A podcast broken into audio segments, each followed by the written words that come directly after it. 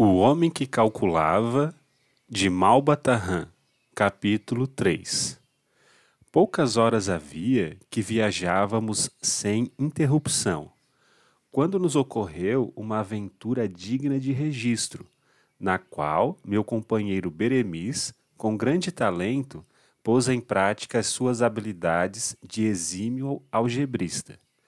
Encontramos perto de um antigo caravansará meio abandonado, três homens que discutiam acaloradamente ao pé de um lote de camelos. Por entre pragas e impropérios, gritavam possessos furiosos: Não pode ser! Isso é um roubo! Não aceito! O inteligente Beremis procurou informar-se do que se tratava. Somos irmãos, esclareceu o mais velho e recebemos como herança esses trinta e cinco camelos.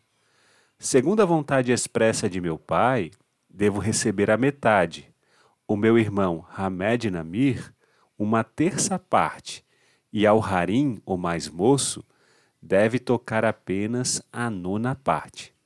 Não sabemos, porém, como dividir desta forma trinta e cinco camelos, e a cada partilha proposta segue-se a recusa dos outros dois, pois a metade de 35 é 17,5.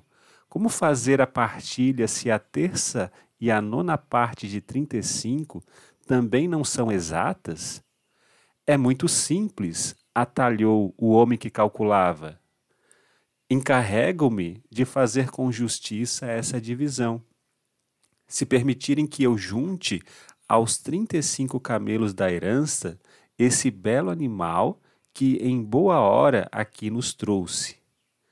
Nesse ponto, procurei intervir na questão. Não posso consentir em semelhante loucura.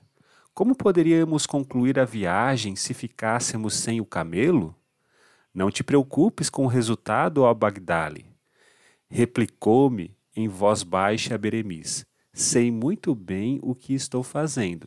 Cede-me o teu camelo e verás no fim a que conclusão quero chegar. Tal foi o tom de segurança com que ele falou que não tive dúvida em entregar-lhe o meu belo Jamal, que imediatamente foi reunido aos trinta e cinco ali presentes para serem repartidos pelos três herdeiros. Vou, meus amigos, disse ele, dirigindo-se aos três irmãos, fazer a divisão justa e exata dos camelos que são agora como vem, em número de trinta e seis. E voltando-se para o mais velho dos irmãos, assim falou: Deverias receber, meu amigo, a metade de trinta e cinco, isto é, dezessete e meio. Receberás a metade de trinta e seis, portanto, dezoito. Não tens a reclamar, pois é claro que saíste lucrando com esta divisão. E dirigindo-se ao segundo herdeiro, continuou: E tu, Hamed Namir, deverias receber um terço de trinta e cinco, isso é, onze e pouco. Vais receber um terço de trinta e seis, isto é, doze. Não poderias protestar, pois tu também saíste com visível lucro na transação. E disse por fim ao mais moço: E tu, jovem Harim Namir, Segundo a vontade de teu pai, deverias receber a nona parte de 35, isso é, três e tanto. Vais receber uma nona parte de 36, isto é, quatro. O teu lucro foi igualmente notável, só tens a agradecer-me pelo resultado. E concluiu com a maior segurança e serenidade.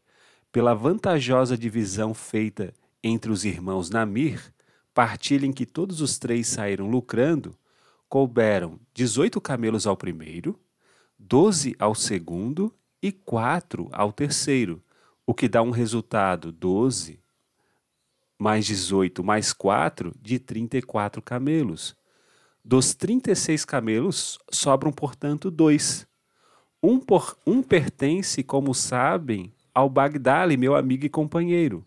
Outro toca por direito a mim por ter resolvido a contento de todos o, o complicado problema da herança. Sois inteligente, ó estrangeiro! exclamou o mais velho dos três irmãos.